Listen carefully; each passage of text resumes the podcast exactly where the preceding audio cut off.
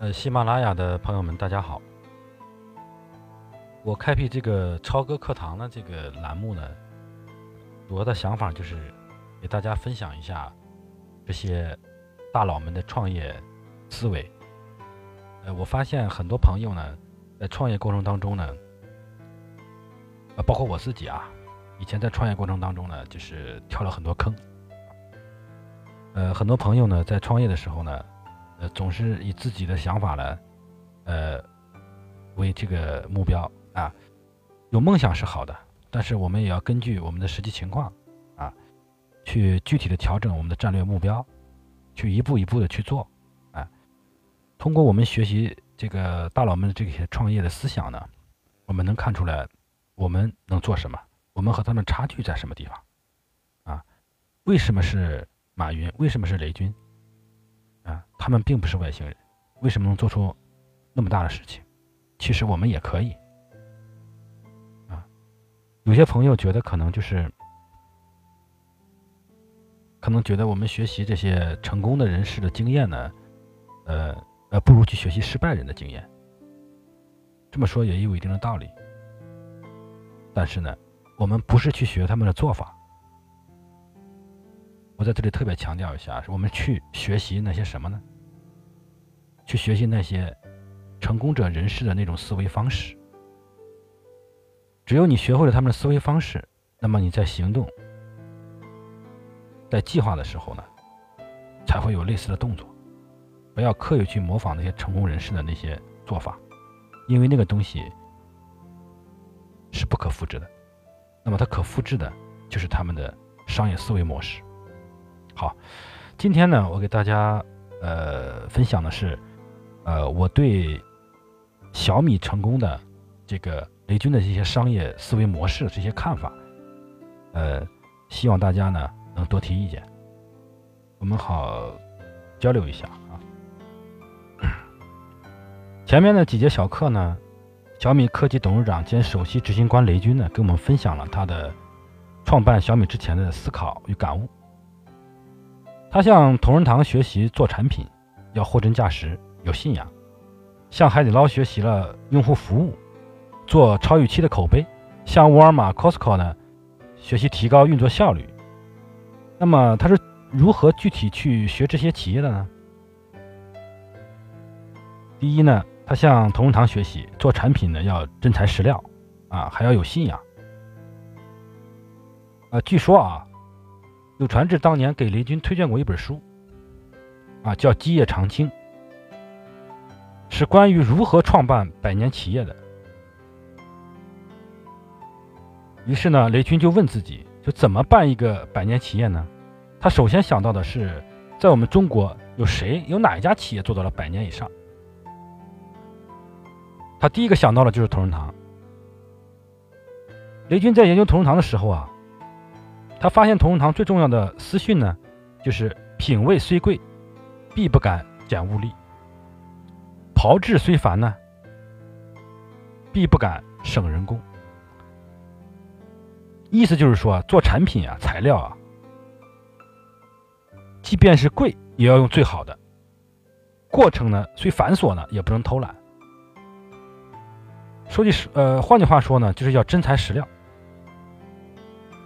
那我们可以设想一下啊，假如这个企业都这么做啊，那么我们的社会现在还有这些什么毒大米呀、啊三聚氰胺呐，还有这些雾霾吗？啊，肯定是没有了。那这个事儿说起来了很简单，但做起来真的是很难。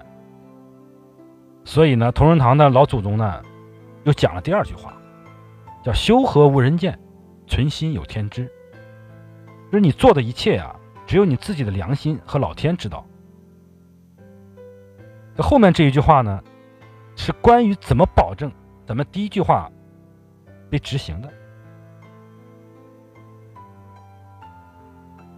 这个呢，让雷军很受震动。啊，雷军也不是说天生下来他就会干这么大个事儿，他也是经过不断的去学习。啊，雷军小时候是学霸啊，所以说学霸有学霸的潜质。这个还是很值得让我们去学习他的这种呃思维方式和学习的能力啊。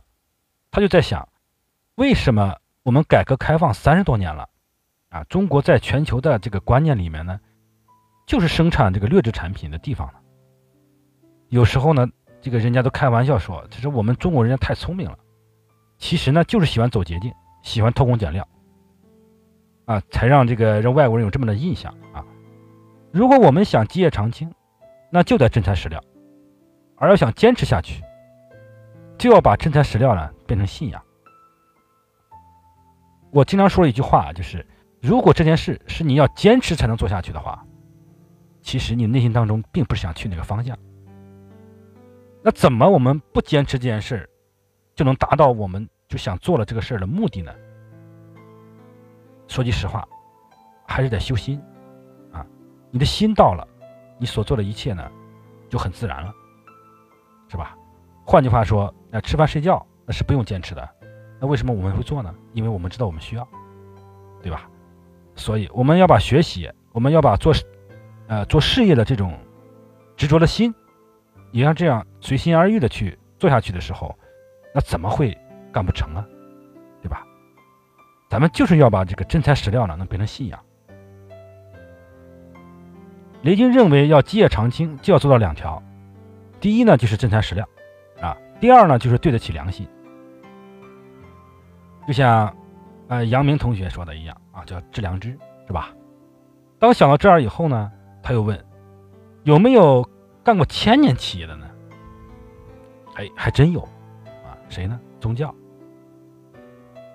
宗教呢，其实就是信仰。哎，在这里并没有说是这个宗教怎么样啊。咱们咱们这纯粹是从商业角度上去解析这个事儿。宗教呢，其实就是信仰啊。所以说，不管多少年，想办成一个持续永久的事业呢，就得有理想，而且呢，还要把这种理想呢，能变成信仰。思考过这个以后呢，雷军干小米就想走一条不同的路。我们做产品的材料，要全部用全球最好的。夸张的说呀，就是他们是只买贵的，不买对的。贵的肯定是有道理的，对于一个从零创办的公司而言，这是个非常不容易理解的行为，因为这意味着他们的成本呢比别人高了一大截。那我们呢，如何去理解他这种行为方式呢？他们的处理器用的是高通的，屏幕用的是夏普呢，最后组装也找到全球最大的平台之一，就是富士康，对吧？也是给苹果加工的一个企业。就雷军呢，就发现呀，就是咱们中国人需要的，首先是好东西，而不仅仅是便宜的东西。啊，做到这一点后呢，我们还有一个问题，就是谁愿意和一个初创企业合作呢？因为手机行业呀，跟其他的这个像 PC 啊，其他行业不一样。那 PC 行业呢，它所有的部件都是标准件儿，啊，嗯，各个品牌的这个，它用的这个协议都是一样的，所以说，呃，它可以通用。那么手机就不一样了，所有的手机的这个配件呢，它都是定制的，因为你你的呃供货商呢，需要跟你做这些呃配件的时候呢，需要他自己有研发团队，跟你。啊，按照你的需求呢，比如大小啦，啊频率啦，还有这些东西呢，要做研发，要做生产线，这个投入是非常大的，而且要承担巨大的风险。这个不是说是，呃，可能关系到这个供应商的生死。所以呢，每一家供应商呢，在选择合作伙伴的时候呢，都是异常的小心。这个事儿呢，也也可能就是前两年在小米身上爆发了比较严重，他说的饥饿饥饿营销。啊，在我们理解这点以后呢，就能看出来，呃，确实，呃，有一部分原因是冤枉了雷总，对吧？他肯定是因为这个供应商合作还没磨合好，所以说，你想谁有货谁不卖呀，对吧？啊，当然也不排除这个饥饿营销的可能性，但是绝大部分呢，呃，还是这种供应商这个人家这种生产模式呢，限制了它的这个量的出发啊。那么在谈到组装的事的时候呢，雷军从第一名一直谈到了第四名，在全球排名这个工厂里面，呃，前四名是没有人理他的，因因为风险太大嘛，对吧？最后雷军说服了第五名的英华达，就是英业达集团的子公司，英业达是一个台资企业啊，那么英华达呢，就是在南京的，呃，这个一个工厂啊，叫英华达。他觉得这个雷军的想法比较靠谱，所以呢，就选择跟他们赌一把。今天呢，这个小米的组装就这两家供应商，一个是英达华，啊，一个是富士康，一个是全球排名第一，一个是第二，啊，呃，一个是第五啊。雷军想说的是，一个创业公司从零开始的时候啊，很多人不相信你能干成。而找手机主要的供应商呢，他花了大概九月时间，啊，想做好一个好东西，呃，是很不容易的。这点我要说明一下啊，在雷军级别那个人物，呃，就是那些大佬级人物当中，他花九个月时间去找供应商，啊，确实，呃，对他来说花的时间是非常多了。但对于一般的创业者来说的话，就像我们这类创业者来来说的话，呃，我们要投入的，甚至可能会投入到你的工作时间的三分之一以上。因为一个好的、靠谱的供应商啊，真的是让你事半功倍。我们在选择供应商的时候啊，其实我切身的例子就是这样啊，在选择供应商的时候，一定不要不定呃不要图图便宜啊。我们看的是什么呢？我们看的是性价比。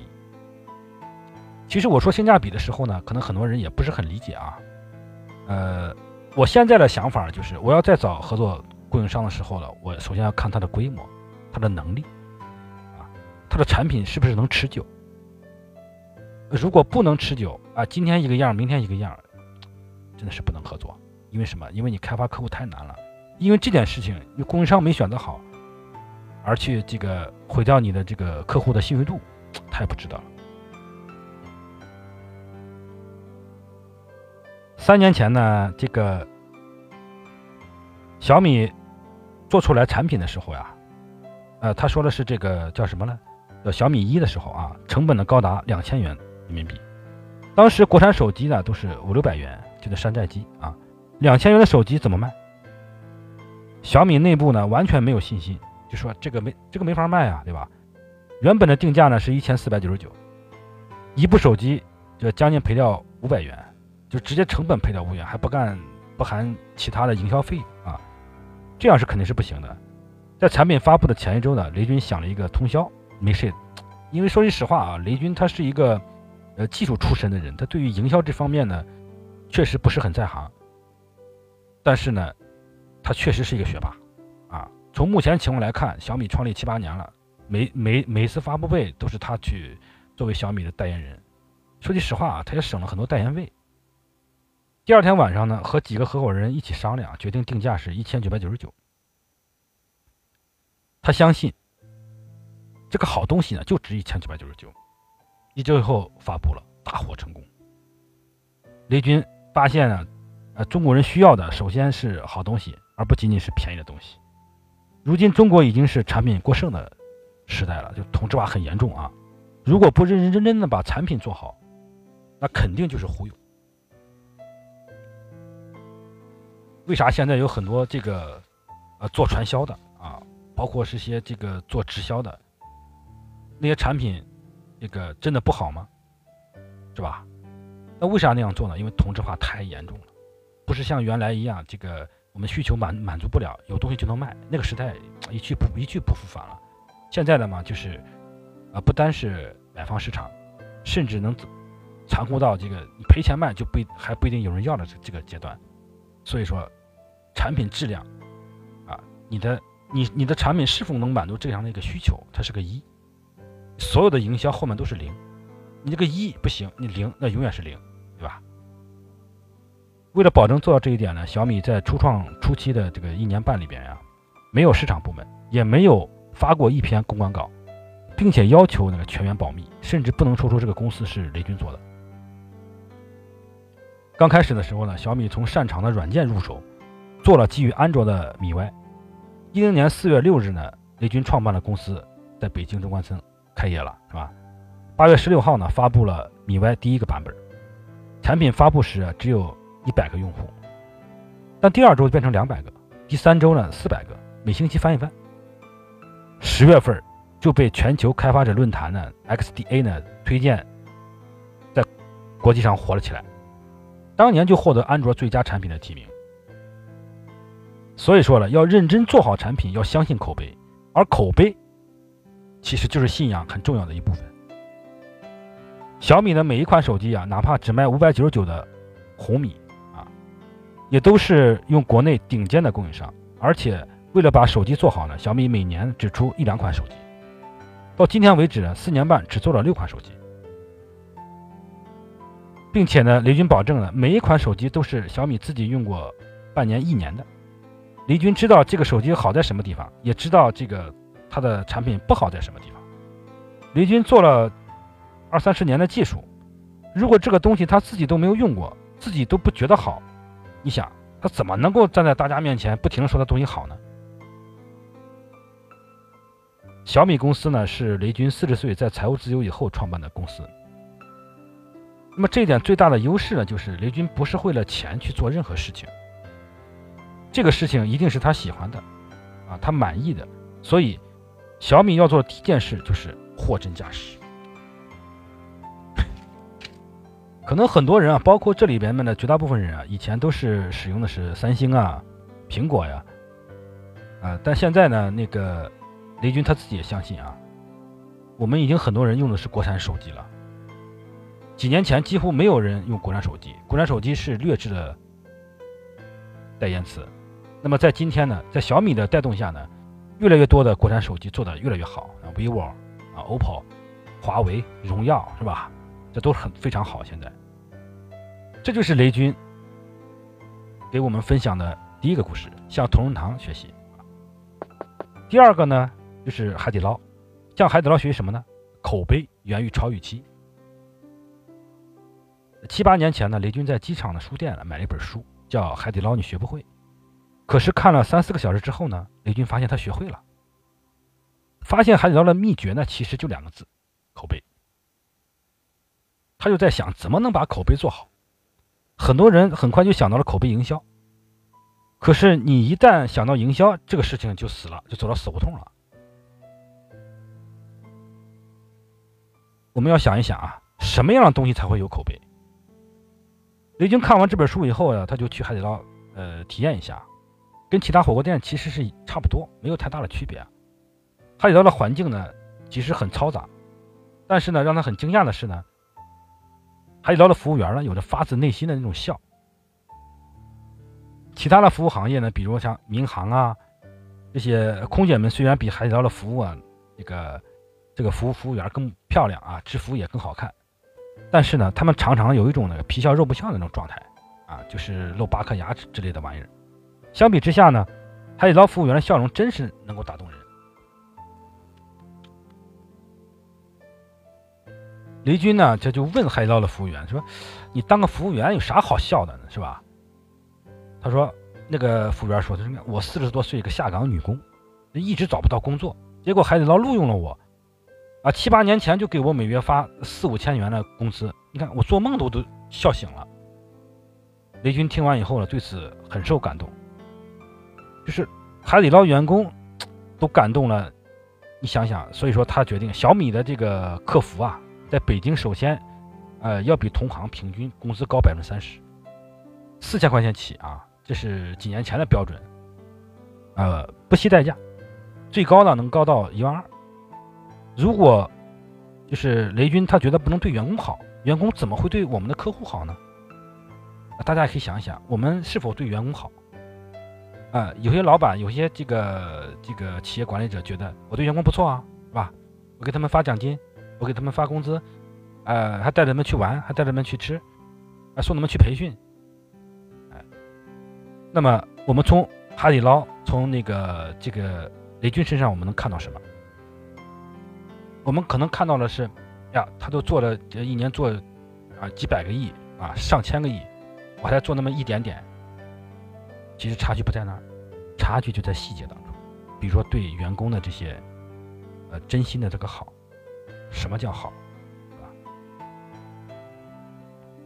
雷军又说了，这几年前啊，这个微博上有个段子，他讲的特别好。这有个客人呢，在海底捞吃完饭以后呢，就想这个餐后没有吃完的西瓜打包带走。这个海底捞服务员说不行。可是他在结完账以后呢，这服务员拎了一个没有切开的西瓜，对他说：“呃，你想打包啊？我们准备了一个完整的西瓜给你带走。切开的西瓜带回去真的是不卫生。”呀，你你想想这个这个场景啊，那一刹那就把客户给打动了。所以讲到这里呢，大家知道什么叫口碑了吧？哎，口碑就是其实就是超预期。其实呢，后来那个雷军还去过帆船酒店，那时他怀着无比崇敬的心情去了迪拜。他的一进帆船酒店呢，感觉到金碧辉煌，好像真的是贴了金子一样啊。但现在人的审美呢，其实不觉得这是很美，反而觉得很土、很奢华，所以他感觉很失望。他就在想，这难道是全球最好的酒店吗？雷军后来又想一想，就是想他是因为他的预期太高了。现在回想起来呀，帆船餐厅好的惊人，但是雷军的预期如此之高，以至于他真的失望。所以说，我们看到这一点的时候呢，就能体会到这口碑的核心呢，就是超用户超越用户的预期。帆船酒店的服务肯定比海底捞的要好，但是它没有超越用户的预期。是吧？海底捞破破烂烂的，进去闹哄哄的，但是包括服务员的笑容在内呢，很多细节呢都征服了每一个客户，所以海底捞的口碑是无敌的。有了这样无敌的口碑，还需要做广告吗？所以小米公司成立初期呢，是没有成立市场部，也没有做公关。刚开始的米 Y 呢，只有一百个用户，小米呢，真的是能嗨得住。雷军相信口碑。他认为最好的产品就是营销，最好的服务就是营销。好东西大家呢会心甘情愿的帮你推广啊，去分享。初期的时候大家不信，雷军做米 Y 实践了一把，大获成功。广告这东西啊，其实是一半有效呢，一半无效。现在广告更更没有效，但比广告更有效果的，其实就是口碑，啊，你说口碑是不是互联网思维的一部分？如果单看口碑的话，我觉得不是，因为在没有互联网的时候，在没有网络的时候，甚至没有电脑的时候，就会有口碑。你能说口碑是互联网思维吗？啊，一定不是的。那么我们为什么会觉得这个保这个保健品啊，就是推销保健品的啊，特别是做传销的这些人，我做做直做直销的啊？人见人人烦，就是因为他们天天吹牛，广告多的让人心烦，消费者渐渐的不愿意相信了。而没有广告以后呢，你会真心真意的对待每一位用户，所做的事呢，都是超预期的。比如说雷军看到一个用户在微博里投诉电池用了两个星期以后呢，就充不进电了，正当他打算回复的时候啊，却发现已经有同事回答了他这个问题。第二天发现这个用户呢贴了一条微博，他说已经收到小米同事的免费寄的一块新电池了。大量制造的工业品不可能不出一点纰漏，但用户投诉时，一般人只会建议返修，而小米的员工却给他寄了一个新电池。最后那个用户啊是挺感动的。从这件事上我们能看出什么呢？第一个，小米。小米这个公司的企业文化呀，就是要从客户出发。这个文化可不是说，呃，公司规定。你只有创始人的基因存在，那么这个文化的基因种子就种下了。如果你这个老板，是那种见钱眼开的，就是算的非常细的人，你的员工敢吗？你的员工敢不经过你同意，就就就就给人寄一块电池，或者是做一些其他的这些这种这种服务吗？不敢，对吧？所以说，一个企业的文化呀，本身是起源于你这个创始人的种子基因的。又比如说双十一凌晨一点多钟下的单，第二天早上六点钟就送到了。用户说小米的物流丧心病狂，刚买完几个小时以后货就送到了。这个也是一个能打动用户的小细节。呃，这个问题，呃，这个我就不给大家。呃，展开讲了，因为啥呢？呃，我觉得有一部分的营销了这种概念啊，所以呢，想跟大家谈的第二个呢，就是口碑的营销呢，其实就是超预期。当你去经营口碑时，我相信你的口碑一定会有所提高。什么叫经营口碑呢？就是好好把你的用户服务好做好。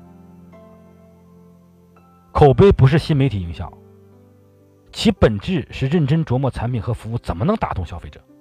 哎，我觉得这是关键啊。这是啊，雷总给我们参考的这个学习的第二家公司。那么第第三家呢？呃，他就是向美国的沃尔玛 Costco 学习啊，学习人家的低毛率、高效率，其实是王道啊。五十二年前呢老山姆呢，在家乡创办了一家杂货店。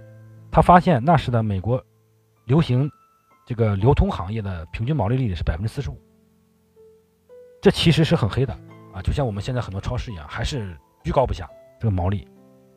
老山姆就想，我能不能只挣别人一半的钱，只做百分之二十二的毛利呢？天天平价，销量就可以做出别人的好几倍。其实说穿了啊，薄利多销呗。所以他就把天天平价做成了沃尔玛创办的 logo。但你仔细想想啊，当别人的连锁店挣百分之四十五的时候，啊，那那沃尔玛只做百分之二，理论上肯定是不挣钱的，而且亏得很厉害。这就是市场竞争的原则。这老山姆琢磨了很久啊，心想，只要便宜一百美元，美国人就会愿意开车到十英里之外。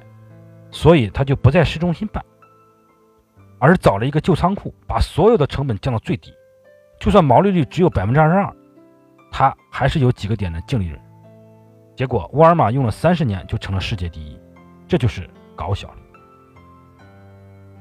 我们现在很多这种商学院教了一堆，呃，我认为是错误的观念啊，包括我们，呃，有些投资者永远在问可不可以有更高的毛利率。怎么不可以？就是骗用户呗，是吧？要么偷工减料，要么就涨价，还有别的方式能提高毛利率吗？你也不就靠忽悠，是吧？雷军这个现在他投资呢，特别不喜欢毛利高的行业，就是中国市场上有什么东西贵的离谱，其实稍好稍好一点东西，其实就是很贵的。三年前呢，雷军跟金山的一帮人呢，一帮高管呢去美国。那时呢，他们在 CEO 的这个张洪江是从美国回来的，原来是微软的工程院院长。他一架飞机呢，就租辆车呢，直奔 Costco。Costco 是美国最大的连锁会员制仓储量贩这种企业。后来呢，跟他一起去的那个同行七八个人也都去了。但他回来以后呢，非常激动，雷军感到非常奇怪。啊就是猎豹移动的富盛，就给雷军举个例子，他他就给雷军说的，两个两个新秀丽的这个大箱子啊，平时在国内大概卖九千多元，而 Costco 呢只要一百五十美元，就合到九百多人民币吧。美国的这个房子、土地、人工什么的，都比咱中国贵，但是这两个箱子价格只有中国国内的十分之一，啊。咱们的人民拿着美国六分之一、十分之一的工资，是吧？享受着这个雾霾，却要付出十倍的价钱，这到底是为啥？后来雷军研究这个 Costco，他发现一个问题，就是说这个公司确实很厉害，他们的信条是所有东西定价只有百分之一到百分之四的毛利，它比沃尔玛还厉害啊！任何东西定价只要超过百分之十四，这个毛利率呢，就要通过就要经过 CEO 的批准。还要再经过董事长的批准，非常麻烦。就看了他们的财报呀，百分之七的平均毛利率，在美国做大型连锁零售啊，这是挣不到钱，甚至还赔钱啊。所以他们会通过会员费来盈利。要买东西必须成为会员，两千多万元的会员呢，每一年，哎，每人一年呢是一百美元，现在可能涨了点，一百一、一百二，是吧？Costco 的店面呢，大概只有沃尔玛的四分之一。每种东西呢，只有两三个品类，都是超级好，因为它是严选、精选啊，也超级便宜。结果呢，他们都成了 Costco 的会员。这种模式呢，就其实呢就是小费模式啊。所以想探究一个问题：是一个公司的毛利越高，真的好吗？毛利高的公司效率一定是很低的。在低毛利的情况下。怎么高效率的工作，才是解决问题的最好办法？小米公司刚开始是零毛利，依靠大规模的生产，大概有百分之十几的毛利率。我们的这个在看了以后啊，这小米整体运作成本呢控制在百分之五以内就很不错了。二零一四年呢是百分之四点一，啊，去年呢是百分之四点三。不谦虚的讲啊，这个小米啊是全球这个同类公司运作效率比较高的一家公司。所以呢，小米决定呢一定不能雇很多人，一定不能做很多事。啊，小米的哲学就是少就是多，一定要专注。小米的模式啊非常复杂，简单的就是他们的核心竞争力。首先是复杂，然后再把复杂的事情做简单。在这里呢，我就先不讲小米的模式到底是什么样。接下来我会给大家呃分享小米的一些模式啦，一些它的这个呃像铁人三项啦。包括现在做新零售了，它是它有什么模式调整？沃尔玛呢，跟 Costco 这些零售企业给我的这个经验就是，低毛率是王道，只有低毛率啊，才能逼着你提高运作效率。而小米要接近成本来定价，高效率呢就是王道，没有高效率，这公司会赔得一塌糊涂，到处都是坑。最后呢，整体总结一下啊，在创办小米之前呢。雷军真正学习的这几家公司：同仁堂、海底捞、沃尔玛和 Costco。像同仁堂一样做产品，货真价实，有信仰，只做到了一。每个东西都是自己用过的好东西，如果做的不好，就是说雷军说了，如果你觉得做的不好，那么请你原谅他，因为小米也干了没有几年，对吧？第二点呢，向海底捞学用户服务，哎，这就是一个零，是吧？做超有趣的口碑。然后第三点呢，像沃尔玛、Costco 这样的公司学习提高效率，小米是电商是实业，涉及到实业呢，李军觉得还是效率制胜。当然，提高效率的有两种方式，一种是这个联想的柳传志先生讲的拧毛巾，就是节约、节约再节约啊，雷军也很认同。不过，雷军用的是另外一种方式，叫模式优化，就是把中间渠道零售商呢。他一开始小米做的时候全部砍掉了，专注于做网上，少做事，用最聪明的这个人简化流程，用人也是用最贵的、最好的，集中力量先做线上。小米用大量的模式创新来提高效率，只有这样才能使成本大幅度降低。在消费电子行业，从制造成本到零售成本，定倍率基本上是。两到三倍，再加上渠道、零售零售店的利润，客户买到了东西的价格是制造成本的两到三倍。那为什么传统手机那么贵呢？或者说为什么传统的所有的服务都那么贵呢？其实是效率不够高。啊，中国电商之所以有这么快的增长率，主要是咱们的这个传统商业太落后。Costco 也是实体连锁店，但是呢，它是高效率。我们来看一下比较啊，京东的财报显示啊，京东自己这个它的费用呢花了营业额的百分之十，而 Costco 呢只有百分之不到不到百分之七，去年好像是百分之六点多，六六点七不是六点八啊？你觉得这个 Costco 会受到这个电商的影响吗？是不是？为什么现在有很多人说这个？哎呀，这个电商对这个实体店冲击非常大，那是因为什么？因为你效率太低，因为你的。这个很多基础作用没有做好。第一个就是你的你挑选的供应商不好，供应商的这个本身效率就低的时候，你咋会不低了？对吧？然后呢，你对员工好不好？你对员工不好，员工也不会对你的客户好。而且你的效率又又提不高的时候，你怎么会卖过别人呀？对吧？以上呢就是。呃，雷军参考过了这几家公司啊，那么他总结呢，就是，呃，互联网呢有这个七字诀，叫专注、极致、口碑快。但是呢，今天呢，咱不在这里谈这个东西，因为这个东西其实专注、极致、口碑快呢，是雷军总结的互联网方法论的落地口诀，就是方法。这个我们以后再讲。那么今天我们要讲的是什么呢？就是群众路线。雷军嘴里说的群众路线呢，就是深入群众，相信群众，从群众中来到群众中去。很多人听了以后觉得，这是这是商业模式吗？这不是是我们党的群众路线吗？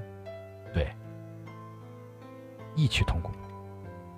只有你相信群众，深入群众，从群众中来到群众中去，你的产品、你的服务才会有口碑。其实我们谈互联网思维，就是把这个东西放到了网络上去扩大了一下。那么这种思维方式呢，就是互联网开源社区的模式。互联网有最低的组织成本，可以让用户参与进来。比如说论坛，比如说 QQ，比如说微信，对吧？比如说米聊，是吧？比如说 YY，这都是这个社区。那么你有没有办法能进到社区里边去给大家交流呢？现在这个网络上有很多这样的课程，比如说呃微信营销啦什么，我觉得嘛哈，就是如果要是呃微信营销也好。呃，社群营销也罢，这其实都是一种工具，任何人都可以用。但是为什为什么有些人用的好，有些人用的不好呢？原因我认为就在于一点：你的发心在哪里？你真的是为用户解决问题吗？还是就是为了去圈钱？如果你是为了圈钱，你可能因为你的技巧，别人还在不熟悉的时候，你可能会挣到钱，但是那个东西真的不长久。即使你现在不懂那些营销技巧，你的发心就是为大家解决问题，真心真意的想帮助一些人，想奉献一些东西的时候，其实你真的不用，呃，去学那么个技巧，因为会技巧人太多了，做产品的人太少了，真心真意的做产品的人少之又少。那我们看看小米最大的卖点是啥？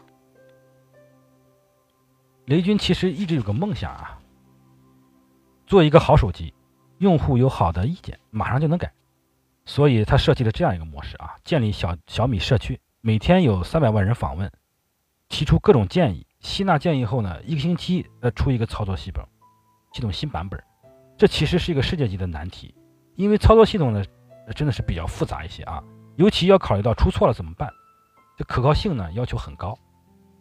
我们举个例子啊，比如。呃，雷军不知道呢，这个是韩寒还是王珞丹给他提到一个问题啊，就是很多粉丝给他打了个电话，很烦恼，问能不能呃做一个只接通讯录电话的功能啊。后来小米就有了这个功能。再如呢，有一位领导给刘军说，他的电话要二十四小时开机，晚上十二点多，呃，电话一响就是就睡不好觉。然后呢，这个小米他们就设置了 VIP 电话，只有 VIP 电话能二十四小时都能打得通。啊，其他电话我一设置，我晚上睡觉的时候你打你是打不进来的。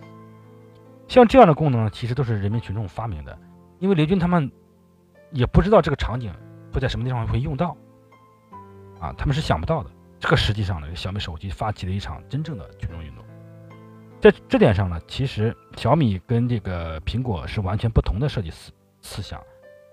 这个小米是易上手，呃，看起来跟苹果的操作系统 iOS 呢一样简单。